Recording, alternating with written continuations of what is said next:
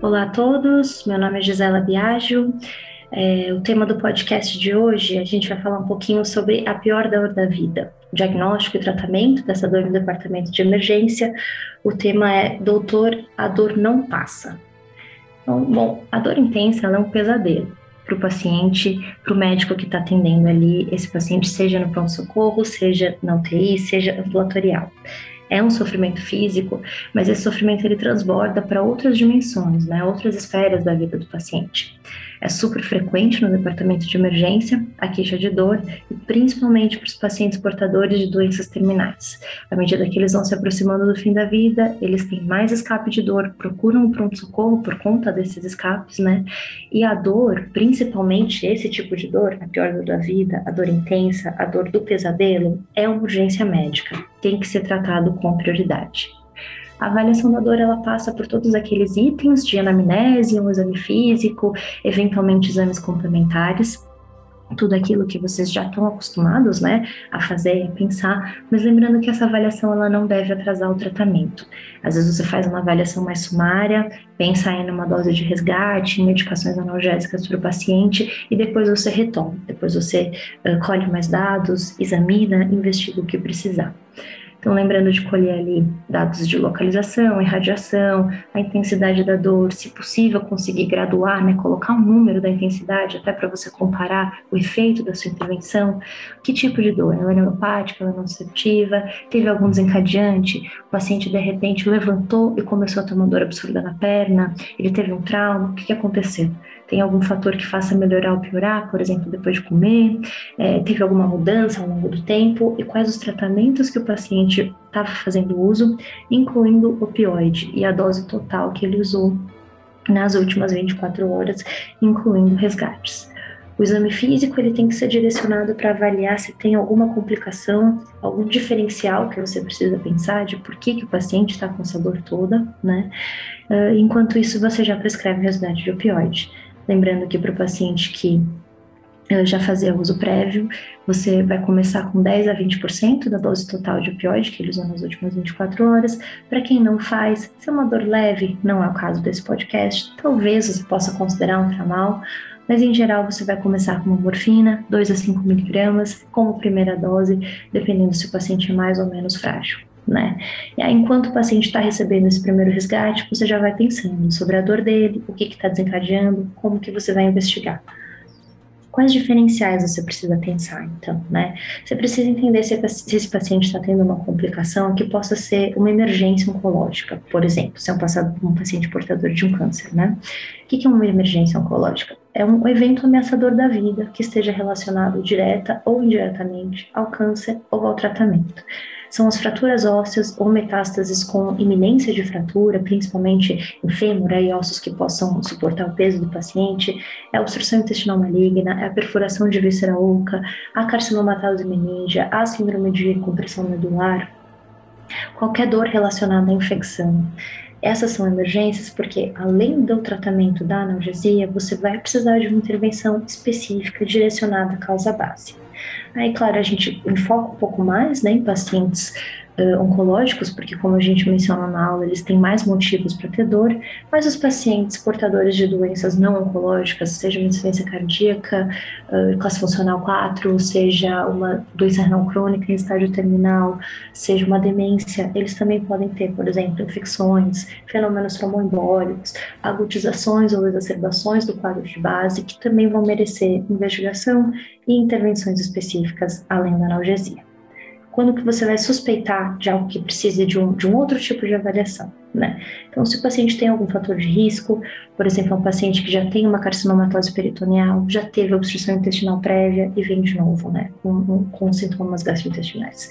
Uh, se o paciente tem qualquer sintoma localizatório, então, de repente, um déficit motor ou sensitivo em membros inferiores, de repente uma hemiparesia, uma alteração de comportamento, de repente ele fez febre, de repente ele tá tossindo, tá com uma diarreia, com produtos patológicos, tá vomitando, parou de eliminar é, gases, né, fezes e flatos, o que que tá acontecendo, né? Tudo isso chama atenção para algo que você talvez precise investigar. Mudanças abruptas do padrão da dor, então um paciente que já era cirrótico, tinha um hepatocarcinoma, estava ali levando a vida dele, de repente tem um, um, uma dor súbita no hipocôndrio direito. Será que esse tumor sangrou? O que será que está acontecendo? Né? Então, alterações do exame físico que te, te direcionem para pensar em alguma complicação. E aí, juntando esses dados da anamnese, do exame físico, você avalia a necessidade de exames complementares para entender um pouco melhor essa dor tão intensa, essa pior dor da vida do paciente. Enquanto isso, ele está recebendo resgate, lembrar de reavaliar o paciente a cada 15 minutos, no máximo 30 minutos, se você não tem acesso venoso e está usando a mipodermóclise lembrar de aumentar a dose de resgate em 25 a 50, em alguns casos até dobrar a dose de resgate, se o paciente não teve né, efeito nenhum da, da analgesia. E, e, no momento em que o paciente consegue um controle adequado, que não precisa ser ausência de dor, mas é uma dor leve, uma dor tolerável, você mantém essa dose de horário e deixa as doses de resgate. Você sempre vai considerar, né, ponderar se vale a pena entrar com algum adjuvante então, lembrando aí que o paciente, para colher benefícios do uso de adjuvantes, ele tem que ter um prognóstico que seja maior do que dias, né, a poucas semanas. Lembrando que para dor neuropática, o que pode nos ajudar é o antidepressivo tricíclico, o inibidor dual, o anticonvulsivante. O corticoide vai ter seu benefício em dor neuropática aguda, em dor óssea e talvez os bisfosfonados aí, principalmente em metástase óssea, em hipercalcemia, em iminência de fratura. Então você fez isso, né? Você, o paciente chegou com a dor da vida, você fez uma anamnese bem direcionada, bem completinha, usou a propedêutica armada que você achou que cabia, calculou a dose de resgate, fez analgesia, mas ainda assim a dor não passa. Se a dor não passa, alguma coisa está acontecendo. Então você revisa. Será que você deixou passar alguma coisa? Por exemplo, paciente jovem com uma neoplasia de colo, e que veio por uma dor no braço esquerdo. Você examinou, você examinou, não tem nada, não tem nada que pareça uma tromboflebite, uma celulite, uma infecção, nada, você palpa, nada, nada, nada. A gente faz um raio-x e de repente esse paciente não sabia, mas ele tem uma metástase no úmero. E aí talvez para esse paciente uma radioterapia antiálgica seja super bem indicada. Uma outra paciente jovem com uma neoplasia de mama, que vem com uma cefaleia, uma cefaleia, uma cefaleia, você fez o resgate, a dor não passou, ganhou tomografia, a tomografia não tem nada, pensou em ressonância, a ressonância não tem nada. E aí no líquor, essa paciente tem células neoplásicas. E aí ela faz o diagnóstico de uma infiltração meningia. Ou uma paciente idosa com uma lesão pancreática, esses casos todos são reais, tá? Que vinha com uma queixa de epigastralgia, era uma paciente que já não ia nem investigar a lesão de pâncreas, porque, enfim, ela não ia tolerar o tratamento, né? Nem chegou a biopsiar, e todo mundo colocando esse epigastralgia dela na conta da lesão pancreática, né? Na conta do câncer ali infiltrando. Mas a dor não passava, a dor não passava, a dor não passava, até que a gente pensou em fazer um eletrocardiograma com marcadores, e essa paciente estava infartando. Então, se você não achou nada e a dor do paciente não passa, expanda o horizonte pense fora da caixinha, peça ajuda para algum colega, discuta com seu chefe de plantão, pense se não tem nada mesmo que você possa ter deixado passar, porque esses pacientes eles têm 500 motivos diferentes para ter dor difícil controle, para ter outras complicações que talvez você consiga ter uma, uma intervenção né, mais dirigida. Mas se mesmo assim você não achou nada, nada que explique aquela dor insuportável, aquela dor refratária, e a dor não passa, alguma coisa está acontecendo. Então, de novo, casos reais. O paciente super jovem, de 30 e poucos anos, com uma neoplasia de mama metastática e que interna de novo, de novo, de novo, procura o departamento de emergência por uma dor no joelho.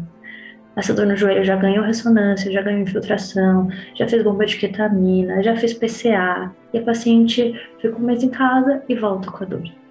O que está acontecendo? não é o único fator envolvido, né? Ela não tem meta óssea, enfim, mas é só uma paciente que tem um filhinho de três anos. E essa paciente, ela não vai conseguir ser mãe desse menino por mais muito tempo.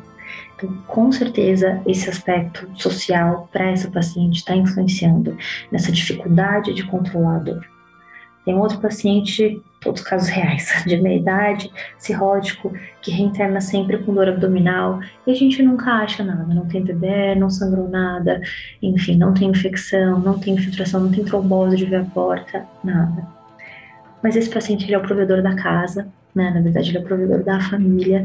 Ele está tentando se manter trabalhando para terminar de pagar o apartamento, que é o que ele vai deixar para a família, e ele vê que ele não vai conseguir cumprir esse objetivo, porque o tempo de vida dele está encurtando. E é claro que o pronto-socorro ele, ele é um lugar difícil para a gente abordar essas outras esferas de sofrimento e não necessariamente você vai conseguir fazer uma intervenção, não necessariamente o paciente vai querer te ouvir e você não vai conseguir oferecer soluções para toda a complexidade de, de desafios e de problemas que esse paciente enfrenta fora do hospital. Mas se interessar pelo paciente, abrir essa porta, pensar que talvez, né, possa ter um, um, pouco desses componentes, né, desses outros componentes da dor total influenciando o quadro, muitas vezes isso já dá um alento, muitas vezes isso abre uma outra página para você como médico e para a relação uh, sua com o paciente. E aí alguns outros pontos, então, Uh, além da, dessas questões de se tem algo acontecendo, se tem uh, outros mecanismos de dor aí, outras esferas influenciando talvez numa dor total, lembre-se que você talvez possa indicar procedimentos para esse paciente. Então, será que uma radioterapia ajuda? Será que uma neurólise, uma cordotomia? Será que é um paciente que valeria a pena a gente pensar em ficar com uma PCA, ele mesmo controlar a sua analgesia? Talvez uns seis dias de ketamina, para ver se a gente dá um reset aí nesses receptores, né, nessas vias de modulação da dor. Se estiver disponível, peça ajuda, sempre peça ajuda. Né? A medicina não se faz sozinho, cuidado paliativo, muito menos. Se tiver um grupo da dor no seu serviço, talvez você possa pedir uma avaliação. Se tiver uma equipe de cuidado paliativo, peça ajuda, não deixe o paciente sofrendo e você também. E aí, se você investigou, discutiu com a equipe multi, rodou opioide, começou a Bic, considerou procedimentos, pediu ajuda, enfim, fez tudo e a dor não passa, aí a ponderação que você precisa fazer é se será que esse é um caso para sedação paliativa? Será que é um paciente que está nos últimos dias de vida, que está num sofrimento refratário, e esse é o seu último recurso a gente sugere sempre que tenha uma avaliação de equipe multi, de preferência com pessoas com formação em cuidado paliativo, lembrando que essa é uma alternativa para a gente promover conforto e dignidade no fim de vida do paciente, é, que depende em geral do consentimento do paciente ou da família, ou que pode ser uma urgência médica se não houver tempo hábil para fazer outras intervenções que tirem o paciente daquele sofrimento. Então, para resumir, é, quando você está ali de plantão no departamento de emergência e chega um paciente portador de uma doença grave, avançada, incurável, que ameace a vida e que tenha um, um quadro de dor, isso é uma urgência. O seu cuidado para o paciente vai depender de uma avaliação criteriosa, direcionando aí anamnese, exame físico, eventualmente exames complementares para o quadro que está acontecendo. Lembrar de investigar e excluir complicações agudas que que, que requeram, que mereçam intervenções específicas, lembrar de ir tratando, né, ir fazendo analgesia enquanto você investiga o quadro, lembrar das tabelas de equivalência opioide, lembrar da dose de resgate, não faça analgesia inadequada, não faça subdose para paciente que já usa opioide crônico, lembrar de reavaliar frequentemente, considerar se você precisa usar algum adjuvante, se, será que esse paciente pode ter algum componente de dor total? Peça ajuda do serviço social, de outro colega, da psicóloga, enfim, de quem for.